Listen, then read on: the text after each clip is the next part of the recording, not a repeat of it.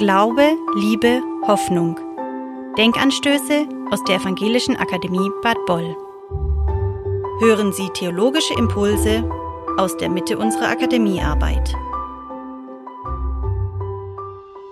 Angesichts der zunehmenden Säkularisierung in unserer Gesellschaft sind auch die großen Religionen herausgefordert, Islam und Christentum. Denn es stellt sich die Frage, was erwartet uns nach dem Tod?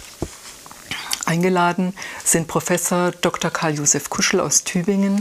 Er ist emeritierter Professor für Theologie und Kultur des interreligiösen Dialogs und Professor Dr. Ahmad Milad Karimi aus Münster. Er ist der stellvertretende Leiter des Zentrums für islamische Theologie in Münster.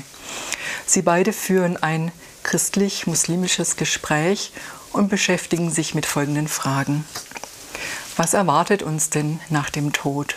Gibt es da Gemeinsames? Gibt es verschiedene Vorstellungen? Wie können wir uns das vorstellen, den Moment des Todes im islamischen Glauben? Und welche Rolle spielt da Sure 36, die doch dem Sterbenden gesagt werden soll?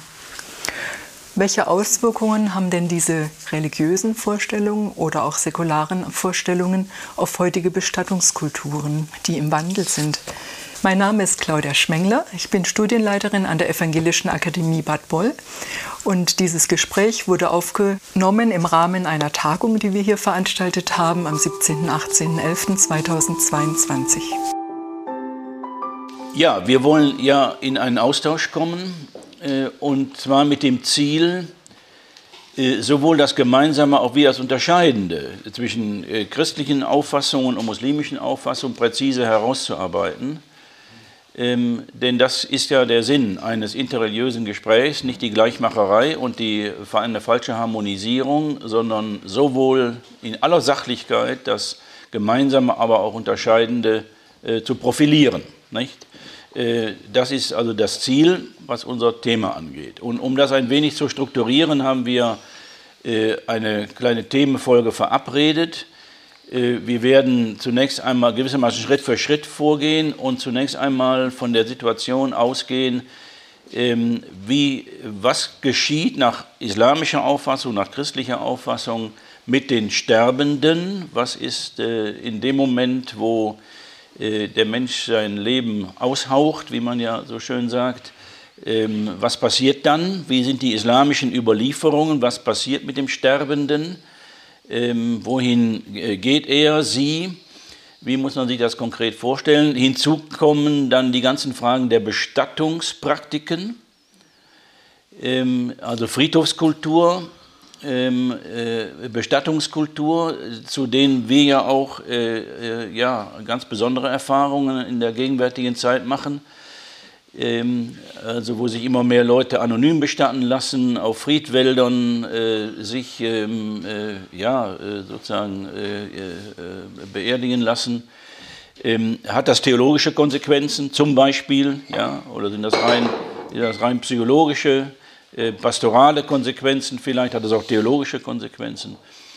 Äh, bis hin jetzt sozusagen, um die Stufe weiterzugehen, was heißt dann Begegnung mit Gott? Wie muss man sich das konkret vorstellen? Gibt es konkretere Vorstellungen, die nicht einfach Spekulationen sind, sondern begründete Vorstellungen? Wie sieht das in der islamischen Überlieferung aus, wie in der christlichen? Bis hin zu den Fragen von Gericht mit doppeltem Ausgang, Paradies, Hölle, darüber haben wir ja auch schon, das Thema ist angeschnitten worden. Also so wollen wir uns langsam, langsam, langsam an dieses Thema herantasten. Natürlich in der Hoffnung, dass sie das so anregt, dass sie dann nachher in der letzten Runde von 11 bis 12 äh, dann auch selber ihre eigenen Erfahrungen mitbringen und, und auch artikulieren, ihre eigenen Hoffnungen, auch ihre eigenen Zweifel, ihre eigenen Vorbehalte, äh, wofür sie persönlich optieren, ob sie das, was wir ihnen präsentiert haben als äh, Muslimen, als, als muslimische Reflexion, christliche Reflexion in irgendeiner Weise angeregt hat, vielleicht auch ihre Position verändert hat, erweitert hat und so weiter. Also so ungefähr stellen wir uns das vor. Und deshalb frage ich jetzt äh, äh meinen Kollegen Karimi jetzt ganz konkret, also was sagt die islamische Überlieferung dazu, was im Moment des Todes mit dem Verstorbenen, der Verstorbenen geschieht? Ja, vielen Dank. Im Moment des Todes, wie gesagt, im islamischen Kontext unterscheiden wir auch drei Lebenslagen. Ein Leben vor dem Tod, ein Leben während des Todes, ein Leben nach dem Tode. Während des Todes heißt im Augenblick des Sterbens. Mhm. Das ist einer der emotionalsten Augenblicke, aber spirituellsten Augenblicke im Leben der Muslime. Unter anderem deshalb, weil hier etwas äh, zu Ende kommt, äh, ein, ein Abschluss findet, nämlich unser irdisches Dasein. Mhm. Und dadurch auch die Möglichkeit, Gutes oder Schlechtes, äh, was wir im Leben getan haben, auch hier ein Ende findet. Mhm. Im Grunde genommen, hier blicken wir auf unser Leben zurück. Mhm. auf das Getane und auf das äh, Versäumte, auf mhm. das Versöhnende und auf das Strittige. Ähm, und dies tun die Muslime, wenn sie die Möglichkeit haben, ähm, in, äh, in der Gemeinschaft ihrer Lieben, ihrer Familie, ihren mhm. Freunden. Ähm, und das auch mit, mit der Stimme des Korans. Äh, insbesondere ja. ist das üblich, dass die Sure 36 Yasin äh, vorgetragen wird und ähm, wir im Gedenken Gottes diese, mhm. dieses Leben, dieses diesseitige Leben ja, verabschieden. Mhm. Also Sie haben uns das ja in der Tat gestern äh, auch sehr eindrucksvoll persönlich geschildert, was die Bedeutung dieser Sure 36 oder der Rezitation der Sure 36 für den Verstorbenen oder nein, für den Sterbenden, auch wenn er äh, in einen Unfall verwickelt war oder sein Körper und sein Leib verstümmelt war, das gehört ja mit zur Sterbebegleitung. Und da gibt es ja im Christlichen also ähnliche, also Riten, ja. vor allen Dingen das, was man so die Krankensalbung nennt, ähm, äh, wo, der, wo ein Priester oder jemand anderer an, äh, an das Bett des Kranken und Sterbenden gerufen wird und ihm dann durch die Salbung gewissermaßen noch eine letzte, ein letztes Zeichen seiner Würde ja vermittelt. Nicht? Die, die Salbung ist ja eigentlich ein ein, ein Königs, sozusagen ein, ein, ein Königsinstrument oder ein, ein, Instrument für die Königswürde, Ausstattung der Königswürde und soll ja zum Ausdruck bringen, du, der du da äh, krank und jetzt sozusagen in deinem Sterbeprozess bist, du verlierst nichts von deiner Würde, nicht? weil du bleibst Mensch in dein, mit deinen vollen Rechten. Äh, das hat ja eine ähnliche Funktion, habe ich den Eindruck, wie jetzt also dieser Sure, diese Surenrezitation. Nicht? In der Tat. Und das Letzte, was die Muslime sagen, mhm. wenn sie noch äh, sprechfähig sind, ist eben ihr Glaubenszeugnis. Glaubenszeugnis. Es gibt keinen Gott außer Gott mhm. und Mohammed ist der Gesandte Gottes. Und ja. selbst wenn man, äh, und das passiert oft, Angst, Furcht vor dem Tod, Verlegenheit und man kommt nicht sozusagen darauf und dann mhm. wird es einem in den Mund gelegt und äh, mhm. so dass man ja. genau das und wenn es möglich ist, dann die Hand auch sozusagen die Einheit Gottes noch einmal mit seinem Ach Finger so, mit bezeugen. dem erhobenen Zeigefinger. Genau, das, das dann bezeugt, äh, in, vor welchem Antlitz man gelebt hat ah, und ja. in welchen Händen man sich hingibt. Also, äh, also der gehobene Zeigefinger. Ja. Interessant, dass das, äh, wie das gedeutet werden kann. Nicht? Weil normalerweise ist es ein Lehrergestus, so ja, nach dem Motto, ich weiß Bescheid, Herr Lehrer. Aber äh, hier ist das was völlig anderes. Ein also tieferes Symbol für die Einheit Gottes. Ja, genau. Sie merken, wie, wie islamisiert schon das Abendland Ja.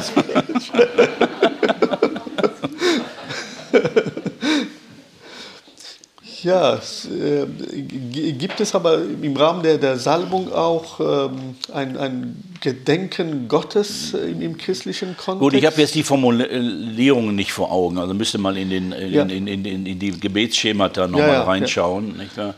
Ähm, aber ich nehme an, dass es eine Anempfehlung ist, sozusagen der Gnade und Barmherzigkeit Gottes. Also auch im, im Wissen, dass jeder Mensch Sünder ist, dass er Verfehlungen hat, dass er immerhin hinter seinen Idealen zurückgeblieben ist, aber man empfiehlt es eben sozusagen der Barmherzigkeit Gottes. Nun sprechen wir ja gewissermaßen von einer idealen Situation. Sie sagen ja selber, man ist in der Familie geborgen, aufgehoben, da wird also der Mullah gerufen. Kann das übrigens auch ein Laie machen? Ja, ja, jeder. Eben, das kann dann jeder machen. Das ist ja ähnlich wie bei uns auch also im Christlichen auch. Ja. Äh, nun ist eine ideale Situation, klar, wenn man die Familie noch um sich hat, versammeln kann etc. Aber es gibt natürlich unendlich viele Szenarien, äh, wo, das, äh, wo Menschen in Einsamkeit sterben, wo, wo Menschen an, mit, mit un, in Unfällen eben zugrunde gehen äh, etc. da interessiert mich eigentlich wenig, da interessiert mich jetzt weniger die Frage, kriegen die dann eher eine Surenrezitation, was ja nicht der Fall ist. Sie kriegen ja keine Surenrezitation, das ist ja nur ein ideales Szenario, sondern eher darum, äh, gibt es auch im, in der islamischen sozusagen Spiritualität und Frömmigkeit das Hadern mit Gott, die Verzweiflung daran, dass man eben dieses, dieses ideale Szenario nicht erlebt sondern eine, eine schrecklich banale, äh, einen schrecklich banalen Tod, einen empörenden Tod, ja, äh, etc. Wie, wie, gehen Muslime damit um, wenn ja sozusagen ja, Gottes Barmherzigkeit und Vorsehung äh, ja offensichtlich gescheitert ist an diesem Fall?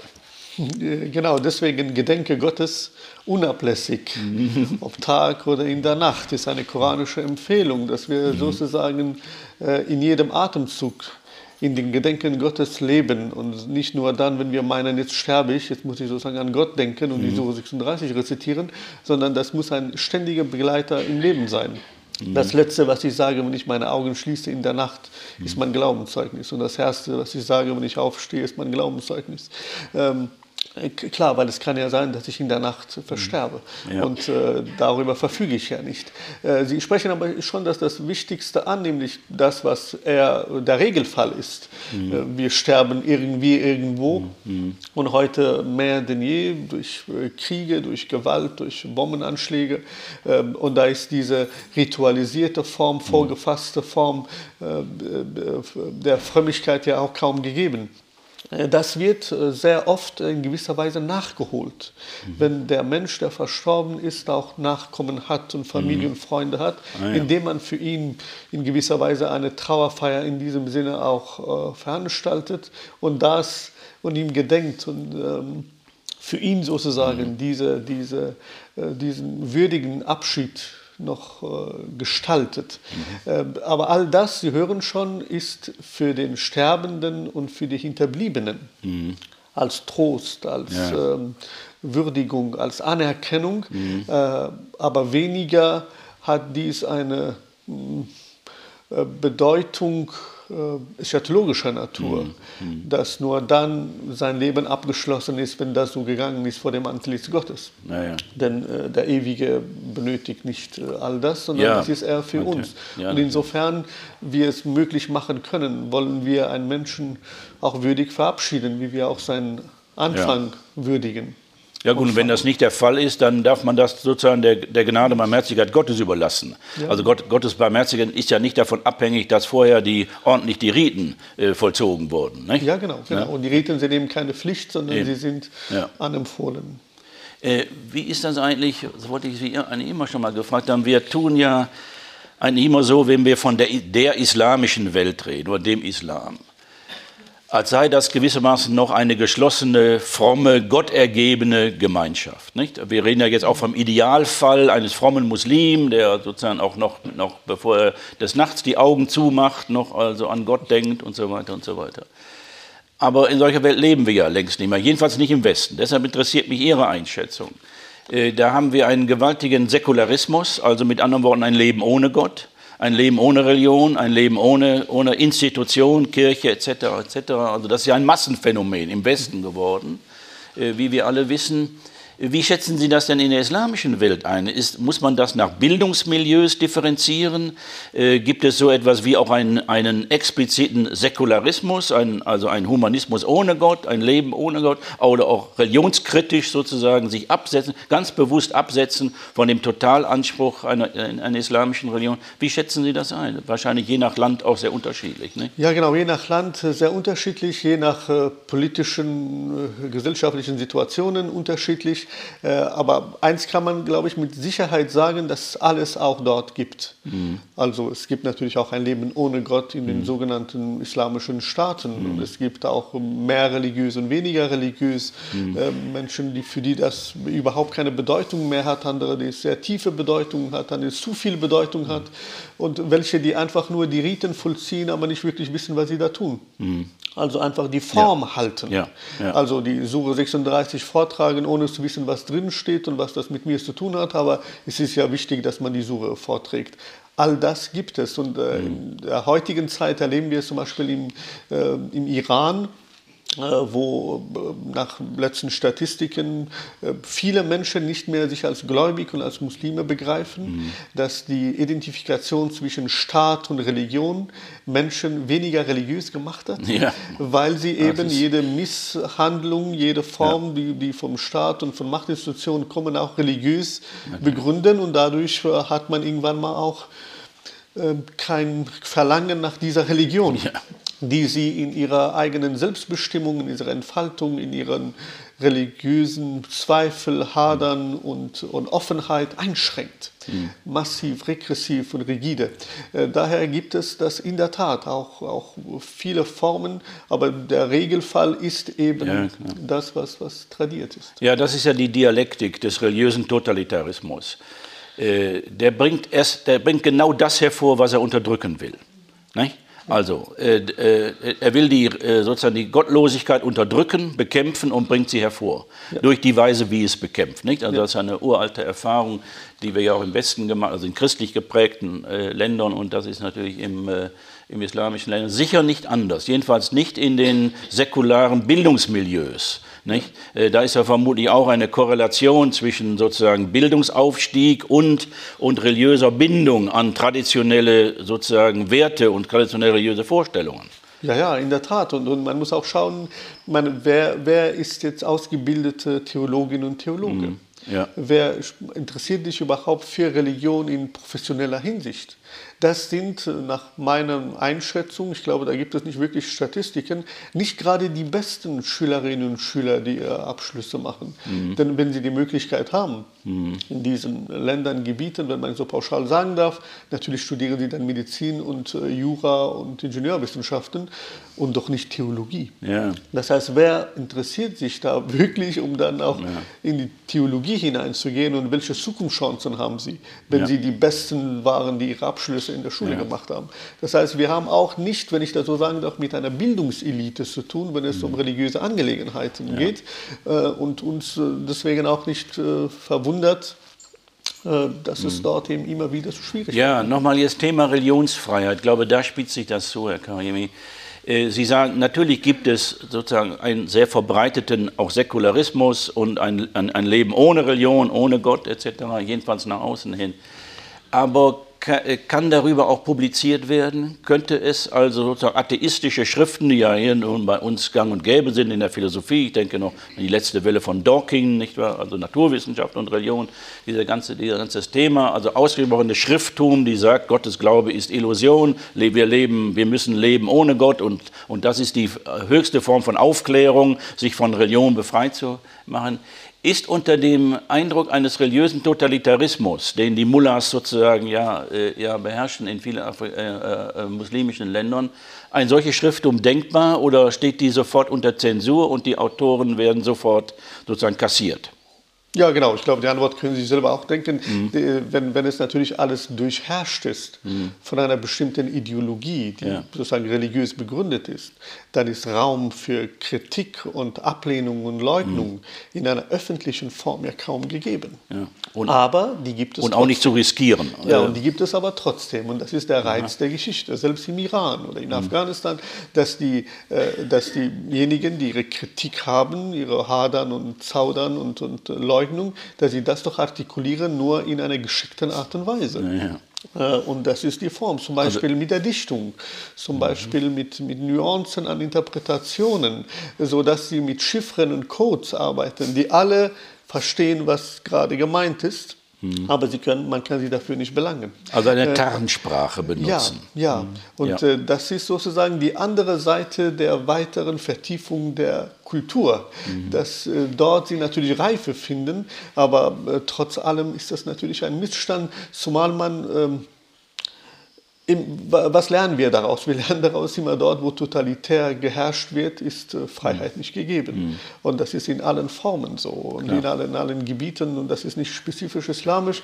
Und es tut daher mehr weh, mir vor allem, weil genau das zum Kern religiöser Inkulturation mhm. des Islams immer schon gehört hat. Mhm. Die Offenheit von innen her vor allem, ja. äh, Kritik auszusprechen. Denn wir kritisieren ja nur unser Verständnis. Mhm.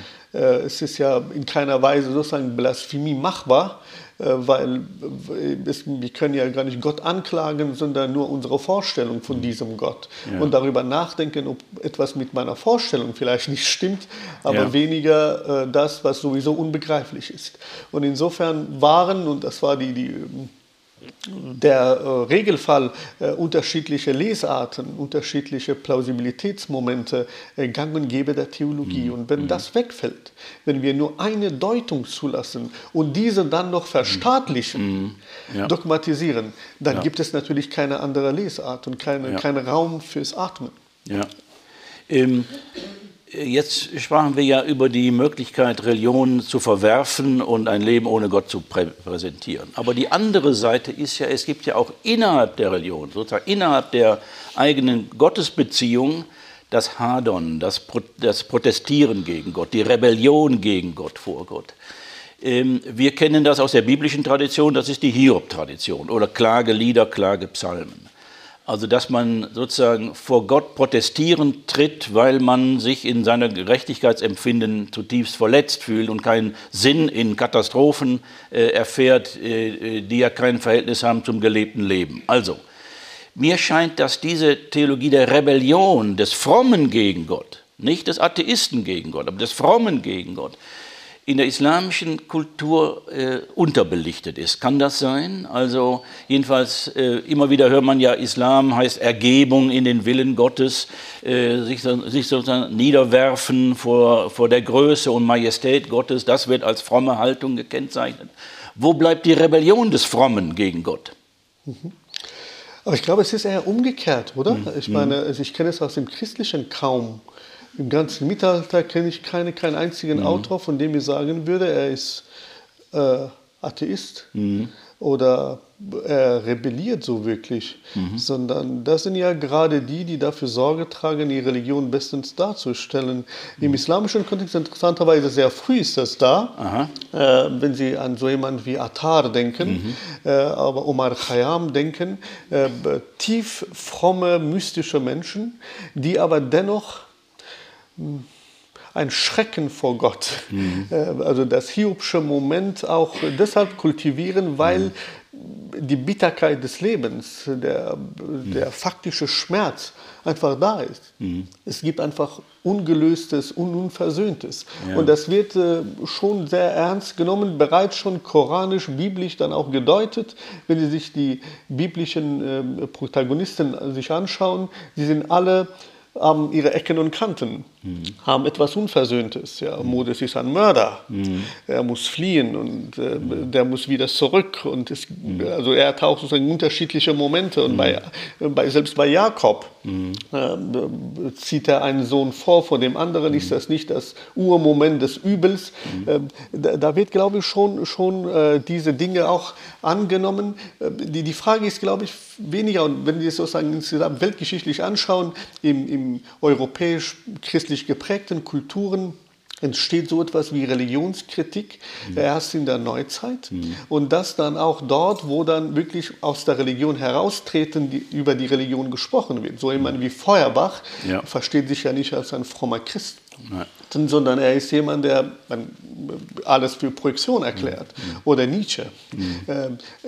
Ähm, äh, im islamischen Kontext gibt es natürlich auch die, die heraustreten und dann, dann Kritik üben, aber die sind von der, von der intellektuellen Schärfe äh, natürlich nicht mhm. ernst zu nehmen, sondern mhm. diejenigen interessieren mich auch mehr, die innerhalb der Religion sind, mhm. aber Gott anklagen. So jemand wie Iqbal, äh, der im 20. Jahrhundert, und er ist der, der, der Dichter Pakistans, mhm. äh, der sehr kritisch mit Gott hadert. Mhm. Und ich ah, ja. glaube, das ist eine, eine feine Form, zu, yeah. zu sagen, äh, hadern, was bedeutet hadern? Das heißt ja nicht nur meckern und nörgeln, mhm. sondern ja. das ist äh, die höchste Form, die göttliche Wirklichkeit ernst zu nehmen. Mhm. Und sagen, ich nehme dich ernst und deswegen bin ich nicht mit dem einverstanden, was du vorgibst zu sein, nämlich mhm. allmächtig, barmherzig, mhm. Liebe und, ja. äh, und gerecht. Und die Welt, die du erschaffen hast, hat alles, aber genau das nicht. Ja. Ja. Äh, und wie kriege ich diese Kluft diese, diese Differenz eigentlich, eigentlich zusammen. Ja, und vor allem, wie vermitteln wir das sozusagen bis äh, in die Frömmigkeitskultur der Frommen, der einfachen Gläubigen? Und, ich, und, und da würde ich natürlich sofort zustimmen, dass er im Christlichen auch keine große Tradition. Da wurde die Hiob-Rebellion abgebogen durch die Kreuzestheologie. Das muss man nüchtern sehen. Die, die, die Hiob-Tradition wurde erst nach 1945 im Lichte von Auschwitz auch in der christlichen Theologie stark gemacht. Ähm, äh, bis dato galt über Jahrhunderte lang nicht wahr, der Dulde am Kreuz und die Entschädigung dann im Jenseits. Nicht wahr? Wenn man ungerechtes Leiden hier empfunden hat äh, und, und, erfahren hat, dann wird man entschädigt im Jenseits. Solche Traditionen gibt es schon im Neuen Testament. Also mit Christus leiden, um dann mit Christus aufzuerstehen. Äh, aber eine reife Frömmigkeit, meine ich, eben hat auch dieses Motiv des Haderns um Gottes Willen, nicht aus Skeptizismus, sondern um Gottes Willen, sozusagen aus Liebe zu Gott mit ihm hadern. Nicht? Ich glaube, das haben Sie ja gestern auch kurz angedeutet. Äh, mir scheint, dass das auf der Ebene sozusagen der Volksfrömmigkeit, sage ich, der Gemeindefrömmigkeit überhaupt noch nicht an, äh, angekommen ist, weil die Menschen dazu nicht ermutigt werden, nicht weil durch das religiöse Schlüsselpersonal, ja, sondern da gilt das Dulden, das Ergeben, das, äh, das, das Abwarten, nicht wahr, das Abfinden mit Gottes unerforschlichem Ratschluss. Ist das nicht auch eine Urerfahrung in den muslimischen Gemeinden, in den christlichen jedenfalls? Ja, ja, klar, weil es auch natürlich auch zum Fatalismus führt. Mhm. Egal was geschieht, geschieht es nicht ohne den Willen Gottes. Mhm. Also wenn ich äh, Misserfolg habe, dann ist es gut, mhm. weil Gott es so will. Und wenn mhm. ich Erfolg habe, ist es auch gut, weil mhm. es Gottes will. Dann kann ich einfach gleich mich hinlegen, denn mhm. sowieso geschieht das, was Gott will. Äh, und ich glaube, da ist gehörig etwas missverstanden worden. Natürlich geschieht nichts ohne den Willen Gottes. Mhm. Aber über seinen Willen verfüge ich nicht. Mhm. Und ich bin in Freiheit entlassen, für das Sorge zu tragen und in Verantwortung ja. zu leben, was in meiner Macht steht. Ja. Äh, interessanterweise gibt es im islamischen Kontext keine sogenannte Theodizee, also eine Rechtfertigung Gottes dieser ja. Tradition, sondern man könnte es eher beschreiben als eine Anthropodizee. So, äh, da geht es darum, wie ich mich als Mensch rechtfertige. Mhm vor dem Antlitz Gottes, ja, ja. vor meiner ambivalenten Natur, ja. dass ich sowohl zum Guten als auch zum Bösen äh, einen Hang habe. Und wie unterscheide ich, was gut und was böse ist, was ich, angemessen ist? Ich hatte immer schon gegenüber diesem Theodizee-Versuch, äh, also abgrund theologisch Misstrauen. Ähm, äh, nicht wahr, die berühmte Schrift von Leibniz von 1710, Theodizee, da, daher kommt ja dieser Begriff. Also nachdenken darüber, wie das Unrecht der Welt mit der Gerechtigkeit Gottes vereinbar ist. Das ist ja die Frage. Äh, Leibniz hat das versucht philosophisch äh, gemacht, hatte ja auch eine große Wirkungsgeschichte. Aber ich habe das immer als Anmaßung empfunden. Der Mensch soll Gott rechtfertigen, nicht wahr? Er kann sich bestenfalls selbst rechtfertigen vor Gott. Nicht? Also das ist im Grunde das Problem. Nein, lassen, lassen Sie uns auf, auf das Thema jetzt Bestattungskultur ja. kommen. Ja? Ähm, also Friedhofskultur, Bestattungskultur. Äh, und da haben sich ja gerade auch hier in Deutschland in den letzten 20 Jahren Gewaltiges getan, ähm, auch bei uns in Tübingen. Äh, es gibt ein mittlerweile riesiges Waldgebiet in Tübingen für sogenannte Friedwälder. Also wenn ich das vergleiche mit meiner Jugend, wo ich noch also viele Friedhöfe besucht habe als Messdiener, durfte ich dann also dann auf den Friedhof mitfahren und also da die, die, die Särge, nicht wahr, also in die Grube fahren sehen, das hat mich schon als Kind fasziniert. Also das war ja praktisch eine einheitliche Kultur. Man hat einen Sarg, äh, der wird in eine Grube gesenkt und dann hat man die entsprechenden Riten dazu, entweder durch ein Bestattungsunternehmen oder eben durch ein religiöses Personal. Das hat sich ja gewaltig verändert im Sinne einer Aufdifferenzierung von verschiedensten Angeboten. Friedwälder haben wir, wir haben eigene, wir haben eigene Areale auf Friedhöfen, wo man mit ganz kleinen Urnen oder auch vielleicht nur Gedenkschildern, nicht wahr, also an Pfählen, äh, bestenfalls noch an den Verstorbenen erinnern. In Friedwäldern erinnert gar nichts mehr an, an äh, völlig namenlos, völlig anonym etc. Das hat sich also erst gewaltig geändert. Ähm, äh, ich will das jetzt gar nicht bewerten, ähm, äh, aber obwohl ich gerne mit Ihnen darüber nachdenke, was das eigentlich mit unserer Kultur gemacht hat. Was ist eigentlich los in unserer Gesellschaft, dass es also zu solchen Praktiken massenhaft gekommen ist? Kein Einzelfenomen mehr. Aber wie, äh, spiegelt sich das in irgendeiner Weise, also die Veränderung der Bestattungskultur auch in, der islamischen, in islamischen Gemeinden, sagen wir hier in Deutschland oder in islamischen Ländern wieder? Ja, und äh, also das Interessante ist, wenn Sie auch in Friedhöfen auch viel früher auch in, in islamisch, sogenannten islamischen Ländern waren, konnte man durchaus aus der Ferne erkennen, wer reich gestorben ist und wer arm gestorben mhm. ist, mhm. wer die besten Orte für sich in Anspruch nehmen konnte mhm. und wie das Ganze gepflegt ist. Und, mhm. ähm, das hat mich schon als Kind, wenn ich mich mhm. daran erinnere, in Kabul schon genervt, ähm, mhm. weil ich da äh, schon bereits am Tod Ungleichheit äh, sehen mhm. konnte. Mhm. Äh, daher ist die ältere Tradition, die auch sonst äh, immer da war, mhm. Äh, die Anonymität. Mhm. Also wir werden zu Staub. Und auf den Gräbern gibt es eben keine große Namensgebung und äh, mhm. Bildchen und Heute ah, wird ah, ja. bald, glaube ich, auch sogar eine Videoinstallation noch geben und die besten Szenen aus dem Leben ja. noch ähm, das wird auf jeden Fall noch kommen, äh, äh, weil die Tendenz ist ganz sichtbar, nicht? Also auch ja. bei, bei, den Muslimen, je nachdem, wo sie leben, nehmen sie auch diese Lebenswirklichkeit wieder ja, auf. Klar. In Deutschland äh, sehe ich immer mehr Gräbern stehen, natürlich Namen, es gibt Bilder, ja. äh, das Alter, noch ein Vers aus einem Gedicht oder aus dem Koran, irgendeine Erinnerung. Mhm. Äh, Marmor ist gang und gäbe wieder. Aha. Und das ist äh, wiederum eine finanzielle, ökonomische Frage, wer kann sich welche Farbe des Marmors leisten mhm. und in welchem mhm. Gebiet. Äh, das alles ist, äh, spiegelt natürlich auch das Leben wieder, wie Sie sagen. Mhm. Das ist mhm. nicht kulturell monoton, sondern je nachdem, in welchem Gebiet, welche Situationen die Menschen leben, wie ihr Leben vollführt haben und wie ihre Religiosität war. Yeah. Das zeigt sich dann auch äh, in, in der Form, wie sie dann nach, nach ihr Leben hier Spuren hinterlassen. Ja, also wenn ich Sie richtig verstehe, äh, sagen Sie, ursprünglich war auch in der islamischen Bestattungskultur alles anonym. In gewisser Weise. Wir, werden, wir, wir zerfallen zu Staub. Ja. Und Gott erinnert sich an uns, aber wir müssen hier nichts inszenieren, was uns auch noch auf der Welt sichtbar macht. Also das war im Grunde das ursprüngliche Islam aus theologischen Gründen.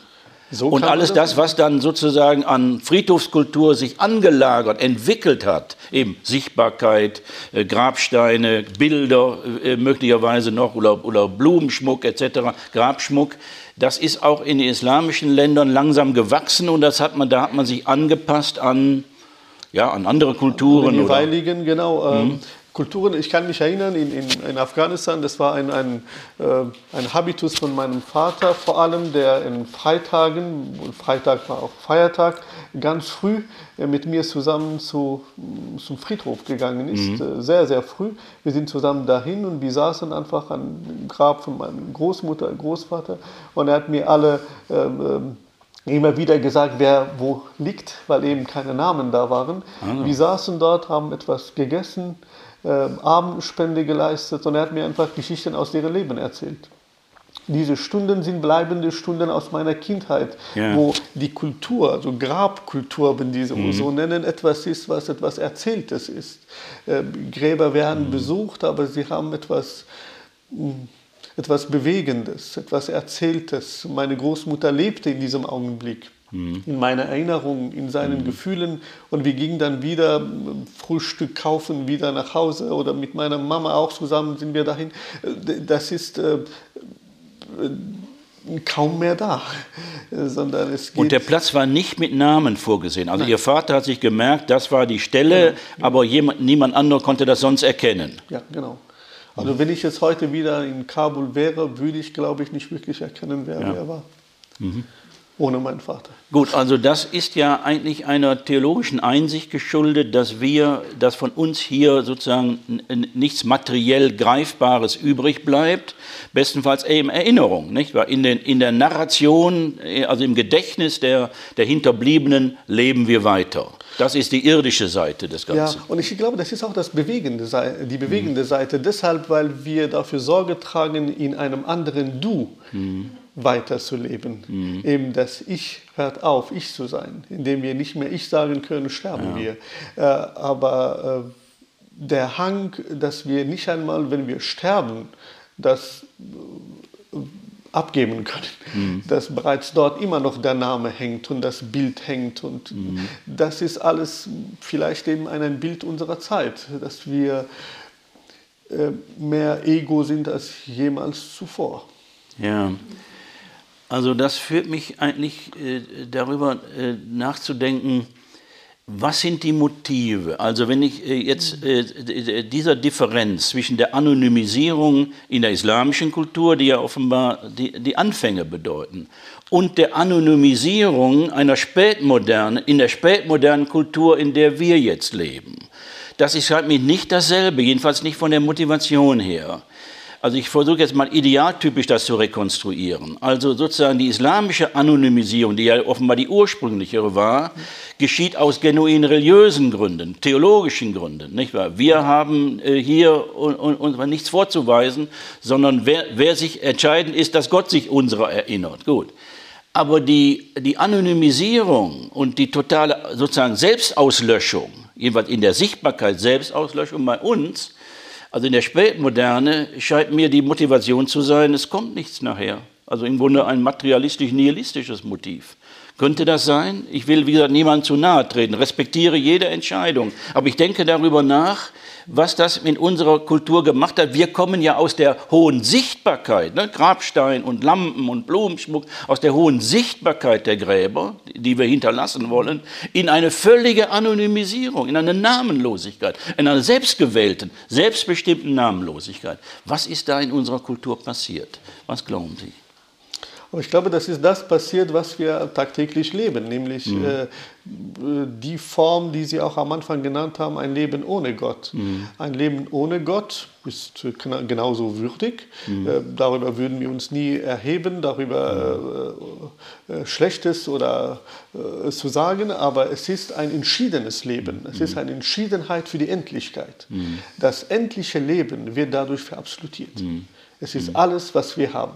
Mhm. Ausrufezeichen. Ja. Und wenn wir dann sterben, dann ist eigentlich nicht nur nichts, sondern dann ist alles verloren. Ja. Äh, das Einzige, was dann noch bleibt, mhm.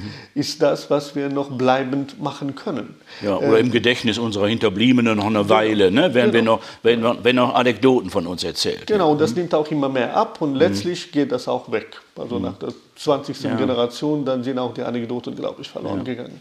Das heißt, letztlich ist das verloren. Das ist äh, eine radikale Endlichkeit, mhm. die aber Konsequenzen hat. Ja. Für diesseits und überhaupt für unsere Bestattungs- äh, Formen. Klar, viele, das ist auch ein, natürlich, man will auch vorher bestattet sein und mhm. es gibt auch andere Formen. Es wird immer mehr neue Kulturen des, des Sterbens und des, der Bestattung geben, mhm. die auch natürlich Religionen nicht äh, kalt lassen kann. Denn auch ja. unsere Kultur von, von äh, Begräbnissen, Friedhöfe halte ich ja nicht für unkritisch. Mhm. Das ist einfach ein Lebensraum, der dafür in Anspruch nimmt und immer mehr sterben mhm. Menschen. Äh, wie groß werden eigentlich diese mhm. Friedhöfe? Äh, und äh, ob die Erde dafür da ist, um ein Friedhof der Menschen zu sein, ja. letztlich. Ich weiß nicht, ob das ähm, mhm.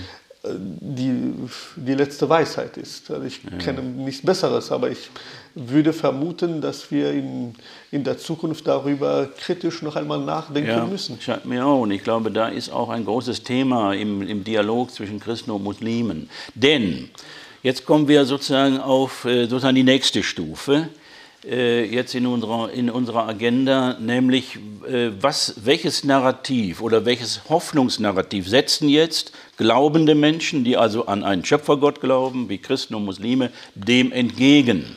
Also nicht entgegen im Sinne von Abwertung des anderen, sondern als Angebot. Also es gibt aber eine Alternative nicht? Ja, gegen die Selbstauslöschung, gegen die Selbstvergleichgültigung, gegen die Selbstanonymisierung.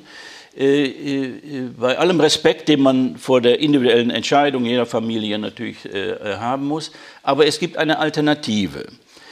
Und als, als, als, als, Christ, als, als, als Christenmensch würde ich sagen, meine Alternative heißt, ähm, eine alternative Hoffnung. Sterben heißt nicht, nicht ins Nichts zu versinken, das wäre eine rein materialistische Auffassung, sondern den Schöpfergott zu erwarten, die Begegnung mit dem Schöpfergott, der mir eine neue Existenz ermöglicht. Also sozusagen Auferstehung in eine neue, gottgewollte Existenzform. Äh, dafür kann man verschiedene Metaphern benutzen, darüber haben wir ja gestern geredet, Begegnung mit Gott, äh, nicht wahr, äh, Kommunikation etc., Urteil Gottes und so weiter. Darüber werden wir jetzt sprechen. Äh, äh, ich gehöre zu den Anhängern, die die sogenannte Ganztod-Theorie vertreten. Das hat, das hat sich dann herausgestellt, weil ja in der christlichen Theologie jahrhundertelang unterschieden wurde zwischen einem sterblichen Körper und einer unsterblichen Seele. Also hat man gesagt, gerettet wird oder vor Gott tritt der Mensch als un, das unsterbliche Mensch, nämlich die Seele. Äh, dann hat man mit Recht gesagt, das ist ganz unbiblisch. Die, die, diese Vorstellung das ist eine griechische Vorstellung mit der Unsterblichkeit der Seele. Biblisch ist sozusagen der Mensch als Ganzer sozusagen stirbt, nicht? also ganz tot, aber wird sozusagen in einer neuen Existenzform von Gott auferweckt und tritt auf diese Weise vor Gott. Die Paulusstelle im ersten Korintherbrief, die wir gestern gelesen haben, spricht ja von, einem, von einer Neuschaffung eines geistigen Leibs, Pneuma Säumatikon. Wir treten also sozusagen in, in, im Akt des Sterbens, begegnen wir dem Schöpfergott, der uns einen neuen Leib sozusagen schafft. Und dann die weiteren Schritte, Begegnung mit Gott, Gerichtsvorstellung mit doppeltem Ausgang und so weiter. Wie sieht das im, in der islamischen Überlieferung aus? Also in dem Moment, wo das Leben zu Ende ist, was passiert dann nach islamischer Auffassung mit dem Gestorbenen in ja. seiner Beziehung zu Gott? Ja, äh, Herr Kuscher, Sie merken, die, das ist sehr ähnlich im mhm. Grunde genommen. Auch die Entwicklung der, der, theologischen Entwicklungen sind sehr, sehr nah beieinander. Mhm. Die griechische Tradition, insbesondere reden wir jetzt von Platon, mhm. Platons Seelenlehre, ist omnipräsent. Mhm. Äh, weil äh, diese, Im Islam meinen Sie? Im Islam, mhm. genau, genau. Genauso war auch im mhm. Christentum. Auch die Unsterblichkeit der Seele wurde ja sozusagen platonisch weiterverarbeitet. Ähm, die Schwierigkeit bestand damals darin, äh, dass es keine kaum bessere Argumente gibt. Mhm. Also wenn Sie von einer Seele reden, dann ist das natürlich unglaublich schwierig, sie für tot zu erklären. Mhm. Denn die Seele ist das Prinzip des Lebens. Mhm. Äh, das ist jetzt, äh, und das war der Grund, dass man sich für Formen entschieden hat, wie sie jetzt auch gut kritisch auch benennen. Und die müssen sich auch nicht bis heute durchhalten. Nur was die Quellen sagen, islamische Quellen, ist das in gewisser Weise mehrdeutig eindeutig. Aber die Eindeutigkeit besteht darin zu sagen, im Koran selbst, im Wort Gottes, Offenbarung Gottes, ist ganz klar artikuliert, der Mensch lebt und der Mensch stirbt. Mhm. Und er stirbt nicht ein bisschen mhm. oder ein Teil von ihm, ein mhm. Teil von ihm, sondern der, der Herr ist der Herr mhm. des Lebens und des Todes. Mhm. Und wir müssen wissen, dass wir, die wir sind, als Subjekte, als Person äh, nicht nur das Leben erleben dürfen, mhm. sondern auch das Sterben und den Tod. Jede Seele kostet den Tod, schmeckt den Tod, heißt es mehrfach. Ich war ja gestern davon, der Tod sei die Vollendung unserer Endlichkeit, die Vollendung ja. unserer Endlichkeit. Nicht Endlichkeit als Defizit, ja. sondern die Vollendung. Das fand ich eine sehr interessante Formulierung. Genau, ja. Sie merken, ich komme von Heidegger her. genau, äh, äh, das ist natürlich die. Claudia. Mhm. Ja. Nein, äh, äh, äh, Wasser, Entschuldigung. Genau, danke. Genau. Wir brauchen, um zu leben, Wasser, das ja. wollten Sie sagen. Äh, äh, das ist vielleicht auch ein Merkmal, dass man weiß, wann man tot ist, wenn man nicht mehr Wasser trinken will. Die, und die, diese, diese Überlieferung ist, glaube ich, ist ernst zu nehmen, mhm. auch in diesem Sinne, wie Sie sagen, wir sterben mhm. in gewisser Weise ganz. Mhm. Aber wie, was stirbt, wenn wir ganz sterben? Mhm. Und was wird errettet und auferweckt, wenn mhm. wir dann wieder zum Leben auferweckt werden. Und mhm. auch dafür, auch dafür gibt es natürlich viele unterschiedliche narrative, argumentationstheologische Stränge, die von einer äh, rein seelischen Auferweckung reden. Die philosophische mhm. Tradition vielleicht, äh, die klassisch-philosophische Tradition im Islam mit dem Namen von Avicenna, Ibn Sina verbunden oder eine leiblich körperliche Auferstehung, äh, leiblich-seelische Auferstehung natürlich, äh, die von Al-Ghazali oder Hohe Theologie vertreten wird, mhm. aber andere, die diese auch nochmal differenzieren wollen, um zu fragen, ist das unser erster Körper, also dieser mhm. hier, mhm. oder wird das ein ganz anderer Körper sein? Mhm. Und dazu gibt es wiederum andere Auffassungen. Yeah. Ja und nein, beides kann möglich sein oder beides kann nicht möglich sein, nur die mhm. zweite Form oder die erste Form. Das heißt, wir haben hier auch eine, eine Gemengelage, die eine plurale Lesart dieser Frage mit sich bringt, zu Recht, weil die Sache etwas, Ja. etwas viel Geheimnis in sich trägt. Ja. Äh, die, der Beitrag, den, den ich an dieser Stelle vielleicht jetzt etwas in dezidierter Frage formulieren dürfte, wäre zu fragen, äh, wenn es einen Unterschied zwischen Körper und Leib geben soll. Und das wird man wohl nach äh, den äh, phänomenologischen Untersuchungen ja doch sagen können, nach Husserl, dass wir zwischen Leib und Körper unterscheiden müssen bei uns. Und die Unterscheidung ist ziemlich leicht einsehbar. Körper ist das, was wir haben, und Leib ist das, was wir sind. Äh, dann müssen wir sagen, äh, religiös, dass das, was äh, vergeht, in dieser Endlichkeit auch ihre Vollendung findet, ist das, was wir haben. Und das, was wir haben, wird auch nicht mehr auferweckt, Nein. sondern das, was Ja. wir sind. Ja. Und die Frage ist, was bin ich jetzt? Und Sie merken, ich habe Haare, aber bin ich meine Haare? Ich habe eine Hand, aber bin ich meine Hand? Also wäre ich ohne eine Hand weniger ich, also ohne Haare vielleicht mehr, als aber ohne eine Hand weniger. Und Sie merken, es ist schon, man kann schon vieles jetzt von mir Ja. wegnehmen, Ja. an körperlicher Existenzweise und immer noch von einer Ganzheit sprechen. Ja. Weil die Würde des Menschen nicht an seine Teile gebunden ist, sondern an eine So. bestimmte Bestimmung. Das ist klar. Aber zugleich ist all das, was wir haben, eben das, was auch zu uns gehört. Mhm. Ja. Mhm. Ihr, ihr Humor, ihre Art, ihr kritischer Blick. Äh, Ich merke ziemlich schnell, wann ich sie genervt habe, nicht zu viel geredet habe. Sie lachen, wann ein Gedanke ihnen gefällt, wann, äh, wann es ihnen zu viel wird, Mhm. wann sie müde sind, wann sie äh, hellwach sind, wann ihre Augen strahlen. Äh, all das gehört zu ihnen. Und das ist weder von einem anderen ersetzbar, noch kann man das von ihnen wegnehmen und sagen, aber das Ja. ist doch nicht Kuschel. Äh, Ich glaube, das ist auch die, die Idee, dass das Ganze viel komplexer ist. Dass Ja. das, was wir haben, in gewisser Weise auch sich verwandelt in Sein. Ja.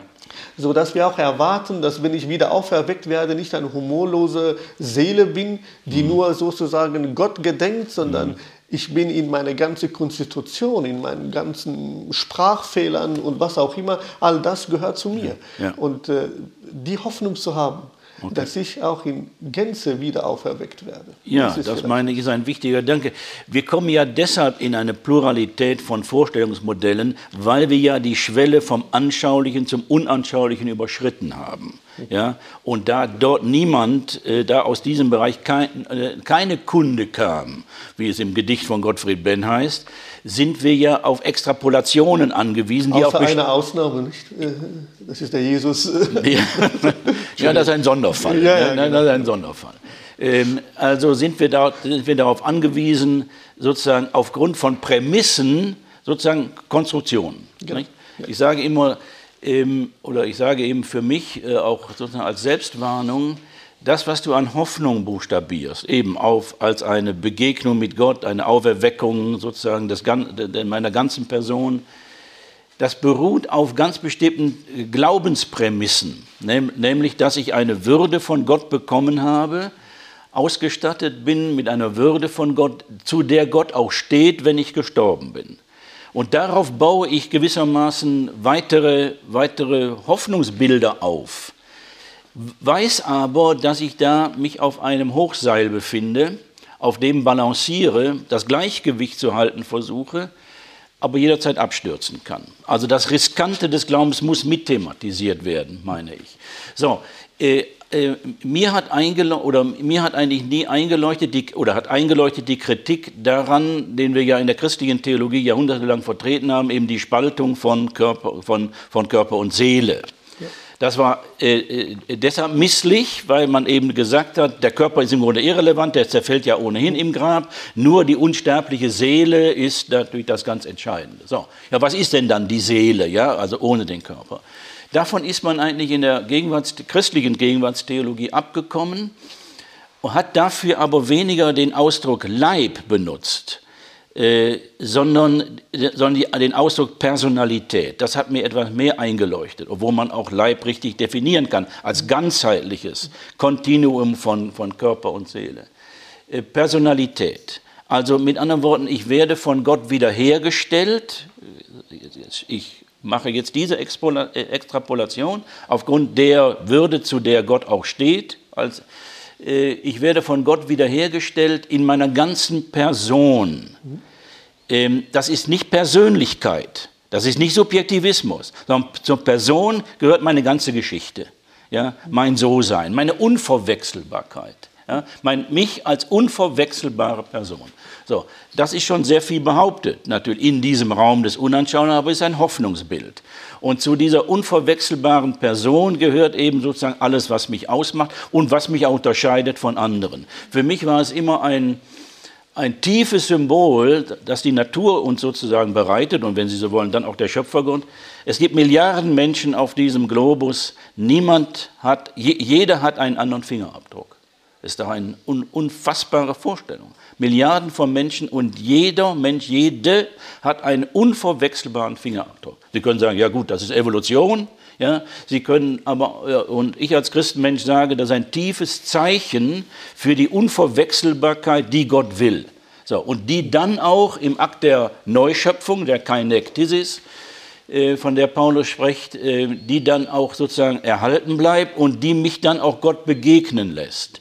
Denn die Rede von, vom Soma Pneumatikon bei Paulus, also vom Geistleib, versucht hier eine Verlegenheit, versucht hier eine Verlegen, ein Dilemma zu entkommen, zu sagen, einerseits ist es etwas Neues an uns, also da ist eine Diskontinuität eben zu unserem Körper, der im, im, im Grab vermodert, aber gleichzeitig ja auch eine Kontinuität, weil ich ja wiedererkennbar sein soll mit meiner ganzen Persönlichkeit. Und da schafft er diese paradoxe Formel vom Geistleib, nicht? Genau um dieses, um die Diskontinuität und Kontinuität gleichzeitig. Und ich meine, jede seriöse Theologie und auch Anthropologie dann des Sterbens und der Auferweckung müsste diese diese Paradoxie aushalten und ja, Sie, Koranisch ist äh, sinngemäß ein Gedanke überliefert.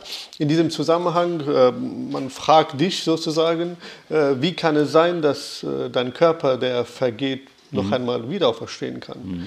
Und die göttliche Antwort darauf ist, äh, ich habe euch einmal erschaffen. Mhm mir ist es ein leichtes, euch noch einmal ja, zu erschaffen. Ja. Diese noch einmal Erschaffung und auch der Hinweis, dass es mir ein leichtes ist. Ja. Das heißt, wie kannst du annehmen, dass das unmöglich bis schwierig wäre für einen, der es schon einmal gemacht hat? Und wo warst du, bevor ich dich erschaffen habe? Eine ja. Frage, die Hiob sich anhören müsste. Ja, ähm, ja. Ähm, am Ende, ja. ja. Am Ende, als Gott erscheint, ja. ja. Mhm. Das heißt auch die, die Erinnerung daran, ähm, hier hast du mit einer Wirklichkeit zu tun, deren Grenzen und Dichte und Tiefe dir unbekannt sind. Mhm.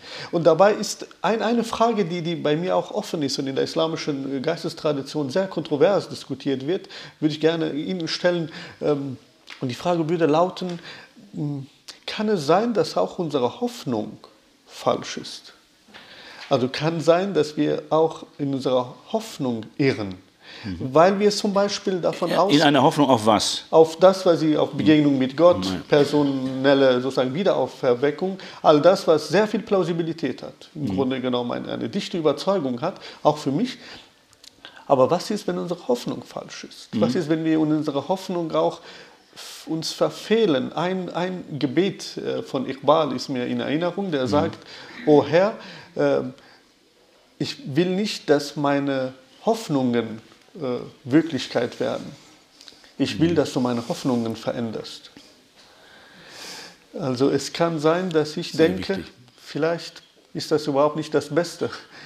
Vielleicht ist einfach ein ja. Vergehen in Gott, ein Entwerden, ein So sein, wie ich war, bevor ich war, äh, das Höchste. Äh, ich weiß nicht, wie Sie dazu ja. sich verhalten. Also ich glaube, es ist ein sehr tiefer Gedanke der aber auf der Linie dessen liegt, was ich ja den Hochseilakt genannt habe. Das Risiko des Scheiterns, das Risiko des Getäuschtwerdens. Ja. Ja. Äh, wer das nicht aushält, dass jedes Glauben und Hoffen auch getäuscht werden kann, hat ja nichts von Glauben und Hoffen verstanden. Glauben und Hoffen sind ja nicht Wissen. Und, und Glauben und Hoffen haben, haben per se, sozusagen per Definition, das Potenzial in sich getäuscht zu werden.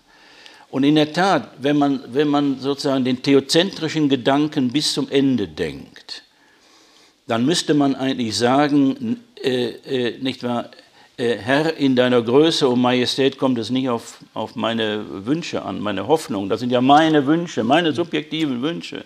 Nicht wahr? Ich möchte gerne von dir ganz und gar erkannt werden. Alles meine Wünsche, meine Sorgen, nicht wahr? meine Hoffnungen. Äh, aber äh, vielleicht denkst du gar nicht meine Gedanken.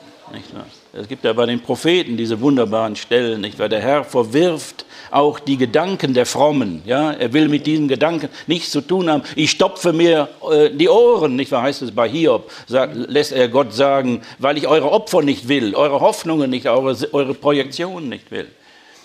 Ja, das ist, glaube ich, ein tiefer Gedanke, der mit der Theozentrik, Gott alles in allem.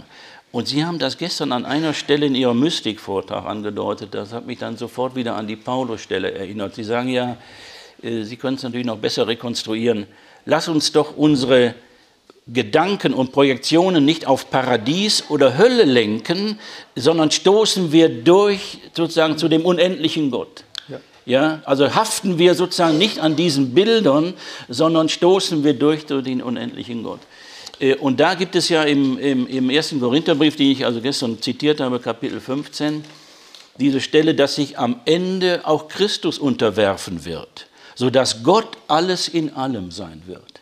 Also alles, alles, was wir auch an christlichen Theologien sozusagen aufbauen, nicht wahr, konstruieren, wird, versinkt letztlich in der Größe und in der, in der Unverfügbarkeit Gottes. Das ist auch eine paulinische Stelle, die liebe ich sehr, weil es letztlich darum nicht geht, sozusagen hier Christentum zu stabilisieren.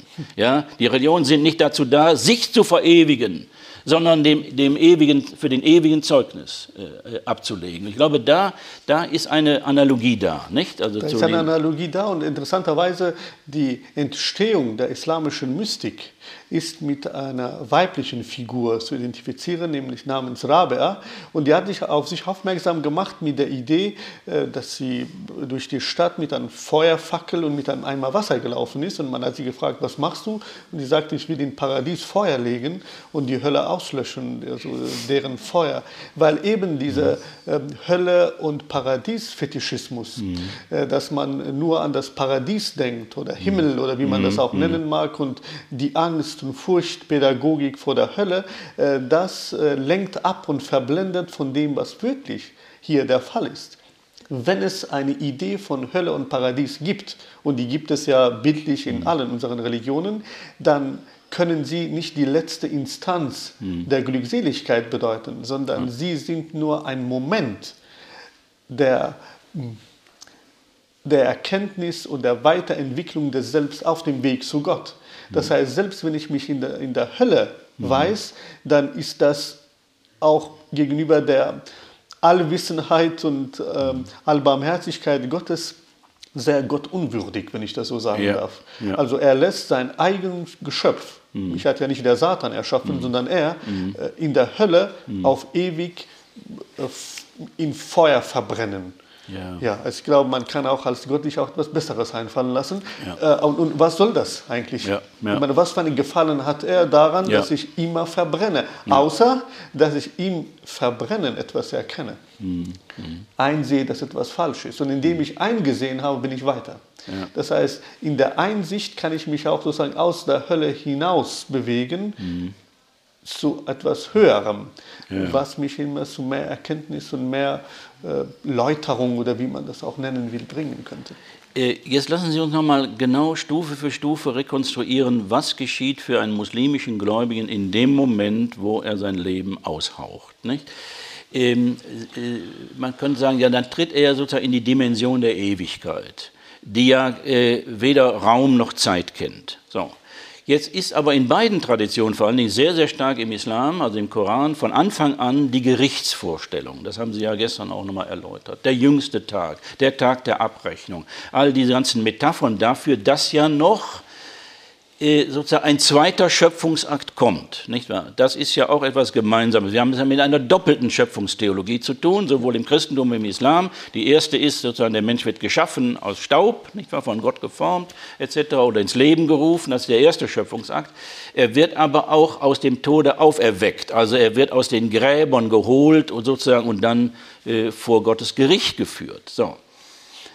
Äh, wie kriege ich jetzt beides zusammen? Wir reden von einem Raum der Unanschaulichkeit, der Zeitlosigkeit, der Raumlosigkeit, sozusagen nach der Schwelle des Todes.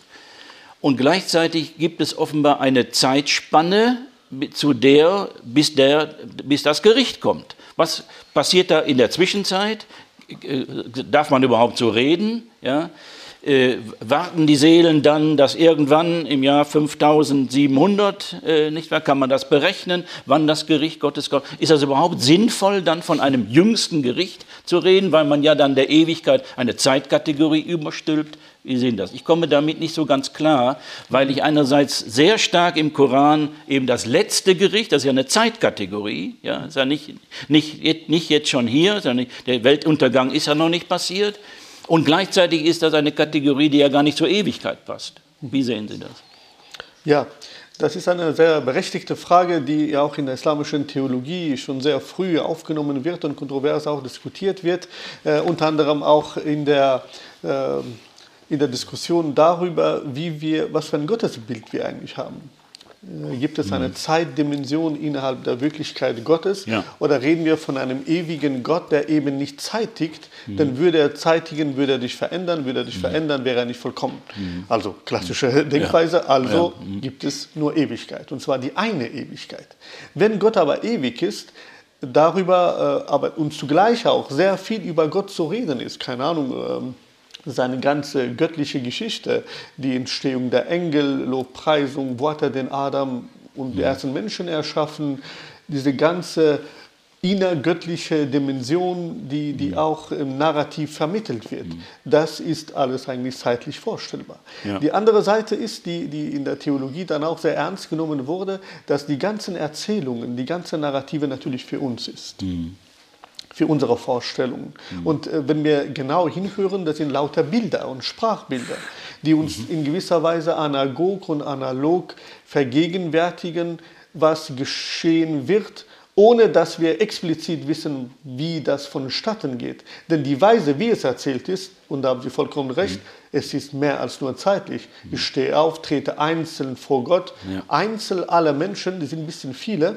mhm. äh, und die äh, treten vor Gott und Gott wird ihnen mitteilen, was, ja. sie, was sie getan und was sie nicht getan haben. Sehr anthropomorphe Vorstellung. Das ist eine ne? höchst anthropomorphe Vorstellung und die Stellen, das ist auch sozusagen als Code im koranischen-biblischen äh, Tradition gut verankert, Immer dort, wenn Vorstellungen zu anthropomorph sind, zu bildlich sind, mhm. zeigen sie, dass ja, sie niemals das sind, äh, was sie ja. eigentlich äh, wortwörtlich auch hier vermittelt ist. Das heißt, ja. wir müssen durch die Gleichnisse und Metaphern und Symbole hindurch äh, die Botschaft erahnen, äh, was da eigentlich geschieht. Denn warum diese Bilder? Warum ja. dieses ganze Szenario, ja. was schwierig ja. ist. Das scheint ja die Idee äh, zu tragen, dass wir von einem gerechten Gott ja, ausgehen. das ist der Punkt. Dass dieses Leben eben nicht eine radikale Endlichkeit in sich trägt, die sagt, so wie die Welt ist, so ist auch alles mhm. der Fall, mhm. sondern die Hoffnung oder äh, die Klage dahinter, dass es das, so wie die Welt ist, nicht versöhnt ist.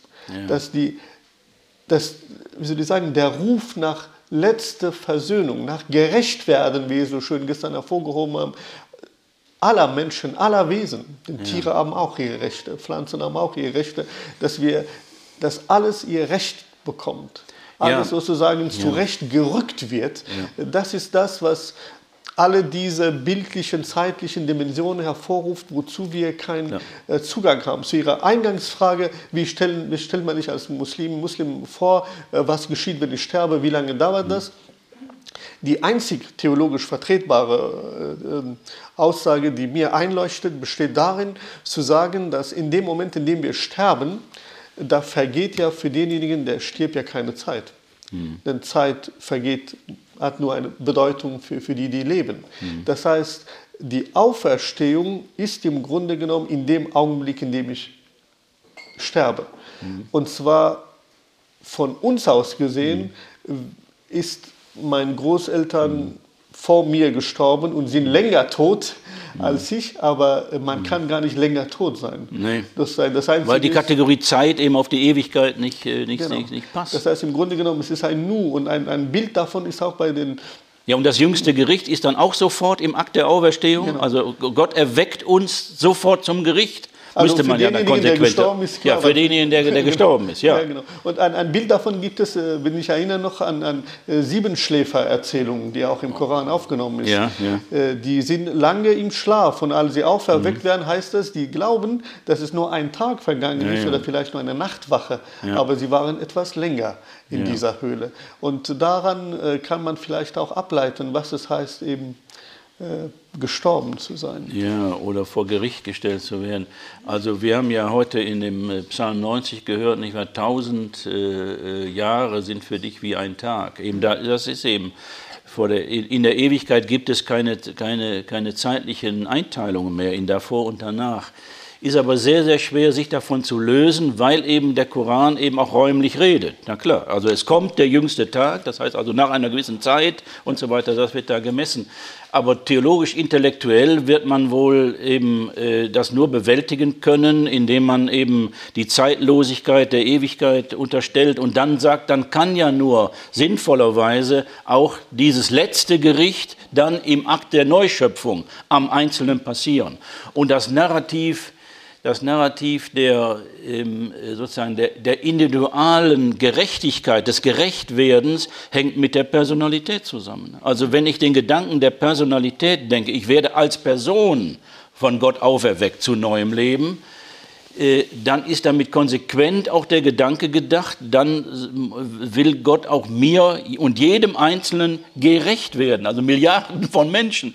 Äh, ich meine, das ist fast, äh, geht fast ans Absurde oder Groteske hinein, aber ich möchte daran festhalten, weil es äh, dem Gedanken geschuldet ist, Gott wird jedem, jeder in seiner unverwechselbaren Individualität gerecht. Alles andere ist eine Selbstvergleichgültige. Ob ich die jetzt irdisch habe oder himmlisch habe, äh, nicht wahr, sozusagen kommt das selber raus.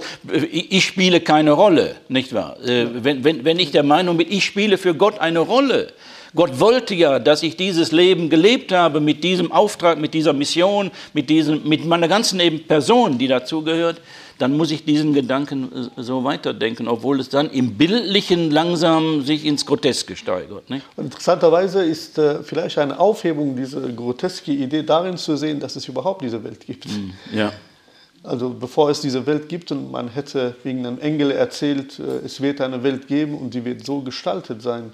Und so viele Menschen werden da leben miteinander ja. und sich für Gott entscheiden und gegen Gott entscheiden und in Liebe aufzehren. All das ist nicht nur grotesk, unvorstellbar. Und genau das wird auch die Engel Gott vorwerfen am Anfang. Mhm. Wie kannst du Menschen ja. erschaffen und ihnen diese Würde zusprechen. Und der Herr spricht, ich weiß, was ihr nicht wisst. Ja. Und auf diesen Vertrauen Gottes vertrauen wir im Grunde. Äh, das ist es. Im Grunde das Schöpfungsvertrauen, also die Schöpfungsakt ist auch ein Schöpfungsvertrauen. Ja. Ich habe das immer als ein, äh, äh also ein sehr humorvoller Teil im Koran, was übrigens aus jüdischen Quellen stammt, aus rabbinischen Quellen, die Engelrebellion. Ja. Nicht wahr? Also in, in äh, wunderbare Szene, in dem Moment, wo Gott, Gott hat ja immer seinen Hofstaat um sich, die Engel, die sind ja schon mal da. Äh, wie die dahin kamen, das äh, erklärt niemand. Aber äh, Gott ist immer mit einem Hofstaat ausgestattet, die Engel. Und dann will er den Menschen schaffen. Also die Engel sind vor dem Menschen da. Da will er den Menschen schaffen. Und dann sagen die Engel, so jetzt in meiner Sprache, bist du eigentlich verrückt? Ja? Du weißt doch, dass dieser, dieses Wesen dir nur Ärger machen wird wird von dir abfallen, wird sündigen. Was kannst du für ein Interesse daran haben? Blutvergießen, Übles ja, äh, verrichten. Ne? Also, was, kann, was kannst du als Schöpfer ein Interesse daran haben, so ein widerspenstiges Wesen zu schaffen? Gott lässt sich auf diese Diskussion nicht ein, sondern ich habe es schon gemacht. Also, äh, und es ist ein Vertrauen des Schöpfergottes in sein Geschöpf im Wissen um seine Sünden. Verfallenheit, seine Verführbarkeit etc. Das, das scheint mir auch ein ganz wichtiges Motiv zu sein. Also was natürlich auch Christen und Juden, Juden, Christen und Muslime verbindet, was die Schöpfungstheologie angeht. Ja, und dadurch kriegen wir Menschen natürlich auch eine unendliche Verantwortung ja. geschenkt, ja. dass wir wissen, wenn wir nicht auf eine radikale Endlichkeit aus sind, äh, die alles irgendwie für absurd erklärt, ja. sondern von vornherein wissen, dass alles nicht absurd ist, wie absurd es auch erscheint dass jedes Scheitern einen letzten Sinn hat. ja. dass alles in der Weisheit Gottes aufgehoben ist. Jede Behinderung, jedes mhm. zu frühe Tod, jede Krankheit, die wir uns selbst nicht erklären können, alles Unerklärliche, jedes Leid dieser Welt mhm. ist im Wissen und in der Liebe Gottes aufgehoben, wozu ich keinen Zugang habe und mir jetzt ja. alles absurd und ungerecht erscheint, aber ich weiß um ihre letzte Gerechtigkeit, worauf ich hoffe und mich verlasse. Lassen Sie uns zum Schluss noch über den Gedanken des Gerichtes sprechen. Ja. Äh, wenn wir ja offenbar in der Prämisse übereinstimmen, dass Auferweckung äh, sozusagen äh, vor Gott treten heißt in unserer ganzen Person, und damit natürlich die Erwartung, dass Gott uns gerecht wird und unser, unserem Leben gerecht werden will, ähm, gibt es einen doppelten Ausgang in den klassischen Traditionen, Paradies und Hölle. Ähm, äh, haben Sie in Ihrer äh, islamischen Sozialisation, ähm, also als Kind in der religiösen Erziehung, äh, Angst vor der Höllenstrafe eingeimpft bekommen? Ich habe das, äh, kann ich sagen. Also wenn du da sündigst, musst du damit rechnen, dass ja, Gott dich bestraft und dass du in die Hölle kommst. Ein, ein, ein, ein, ein, ein gängiges Stereotyp religiöser Erziehung, leider Gottes. Ja, aber äh, es ist Faktum. Und, und da der Koran ja auch nicht kleinlich ist, was Höllenbilder angeht, ja, nur wahrhaftig nicht, und die ja auch noch gewaltig ausschmückt, auch das eine Parallele haben wir gesehen, zum, auch zum Neuen Testament, da gibt es auch solche Höllenbilder. Also in der Hölle, sowohl für Muslime wie Christen brennt in der Hölle ein Feuer, ja, und so, und das wird das Höllenfeuer angefacht. Angst vor, also Erziehung sozusagen, Disziplinierung mit der Höllenangst für religiöse Frömmigkeit. Haben Sie das auch erlebt? Ja. Also, das, also ich vielleicht persönlich eher weniger, weil wir in der Familie auch eine andere, äh, reflektiertere Form vielleicht religiöse äh, Bildung hatten. Aber äh, wenn Sie so wollen, das ist eigentlich der Regelfall. Mhm. Dass gerade auch in den Predigen, überhaupt in, in der religiösen äh, Vermittlung äh, viel mit Furcht und mit Angst und mit düsteren äh, Ideen gearbeitet wird, äh, weil sie einfach sehr einfach und bequem ist. Mhm. Äh, also wenn du Schlechtes machst, dann wirst du dafür bestraft. Das, ein Abbild davon haben wir immer noch in unserer einfachen Erziehung, wie wir mhm. mit unseren Kindern umgehen, wenn sie mhm. etwas falsch machen. Mhm. Äh, äh, das heißt, äh, wenn wir aber sie nicht gleich bestrafen und sagen, das, was du getan hast, dafür musst du jetzt bestraft werden. Keine Ahnung, du musst dein Smartphone abgeben, Hausarrest und was auch immer, kein mhm. Eis für drei Wochen. Das kann man machen, weil das einfach leicht geht.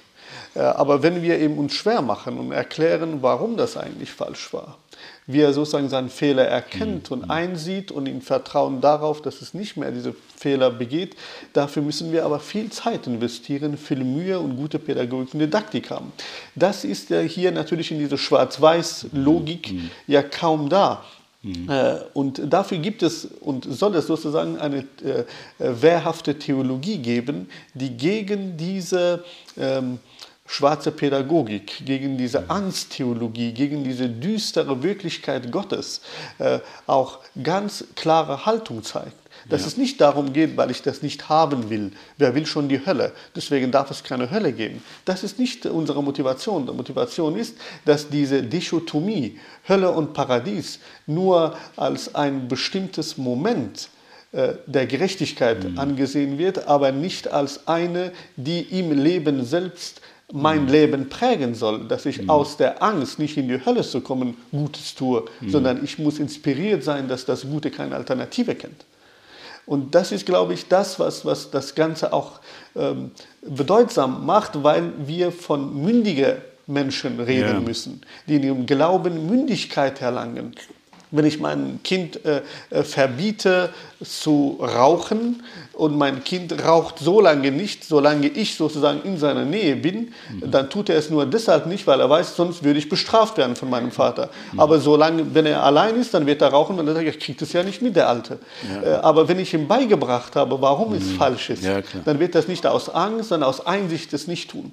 Und ich glaube, das ist das, was äh, wir, äh, wo die religiösen Traditionen, jüdisch, christlich, islamisch, sich etwas ähm, bequem gemacht haben, wenn ich das kritisch sagen darf weil sie diese Mühe nicht aufbringen, mhm. äh, mehr über die Inspiration für das Gute und Gerechte zu reden, sondern eher äh, teilen Strafe und Belohnung, die natürlich in der Schrift so ambivalent da ist, aber nicht um äh, fest äh, zementiert ja. zu werden.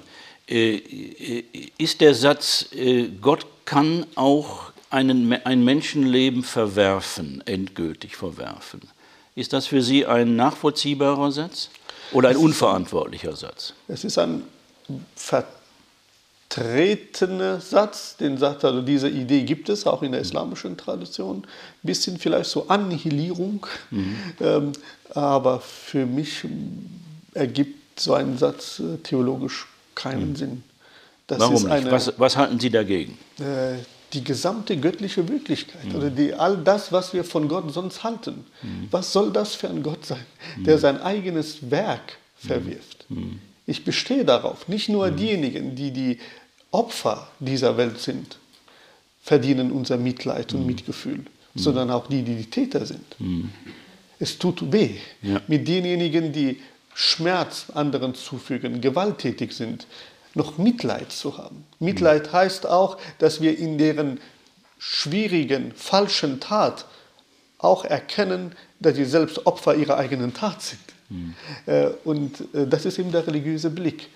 Und wenn ich von meinem Gott rede, also der Herr aller Welten, mhm. der alles erschaffen hat, alles trägt und prägt, mhm. dass er dann irgendwann mal einsehen muss, ähm, das habe ich aber halt falsch gemacht. Ja. Denn jedes Verfallen äh, ist ein, eine Leugnung seiner, eigenes, ja. äh, seiner eigenen Tat. Und das würde ich ihm nicht zutrauen. Es ist ja auch ein anmaßender Satz. Nicht? Also alle Aussagen, die sagen, Gott ist so oder Gott verwirft, ja. ist deshalb unverantwortlich, weil es ein, ein anmaßender Satz ist. Also Menschen haben, maßen sich an, das äh, Urteil Gottes sozusagen vorwegzunehmen. Ich habe sie mal als eine große Entlastung empfunden, also den Psalm beten zu können, Herr, du kennst und erforscht mich. Du kennst alle meine Wege. Aber der Akzent ist auf du, ja, ja. nicht ich. Also das heißt also, wenn Gott uns gerecht werden will im Akt der Neuschöpfung und auch in der Begegnung mit ihm, dann habe ich es als eine große Entlastung empfunden, das Urteil über einen anderen Menschen, so, so, so, so ruchlos er sein mag, eben ihm zu überlassen. Ich durchschaue ja ohnehin nicht die ganze Lebensgeschichte eines Menschen. Wie soll ich das beurteilen von der Kindheit bis ins Erwachsenen hinein? Und da ist Demut und Zurückhaltung angesagt auf der menschlichen Seite, äh, aber gleichzeitig die Bestimmtheit, Gott wird ein Urteil über ihn sprechen, das auch ihm gerecht wird und seinen Taten. Das habe ich immer als eine große Entlastung gefunden, dass ich das nicht muss. Ja. ja, eben. Und es gibt auch eine Maxime aus der, aus der Tradition des Islams, die lautet, äh, verurteile und beurteile die Tat einer Person, aber nicht mhm. die Person selbst. Ja. ja, das ist doch ein schönes Schlusswort, meine Damen und Herren. Ja? Vielen Dank. Danke. Danke. Vielen Dank. Wunderbar. Danke Führung. Ja, danke. Wenn Sie Interesse daran haben, das Gespräch live mitzuverfolgen, daran teilzunehmen, eventuell auch hybrid, dann können Sie das machen, denn diese Veranstaltung wird eine Fortsetzung finden im nächsten Jahr. Am 6. 7. September 2023 hier in der Evangelischen Akademie. Und ich denke, wir haben ein Thema, welches sehr präsent ist, die Macht des Bösen und wie man ihr widerstehen kann, filmisch-literarische und christlich-islamische Perspektiven. Herzlich willkommen. Vielen Dank fürs Zuhören. Anregungen und Fragen zur heutigen Folge können Sie uns gerne über unsere E-Mail-Adresse pressestelle.ev-akademie-boll.de oder über Instagram oder Facebook zusenden. Wir freuen uns, wenn Sie beim nächsten Mal wieder dabei sind. Abonnieren Sie gerne unseren Podcast. Herzliche Grüße aus der Evangelischen Akademie Bad Boll.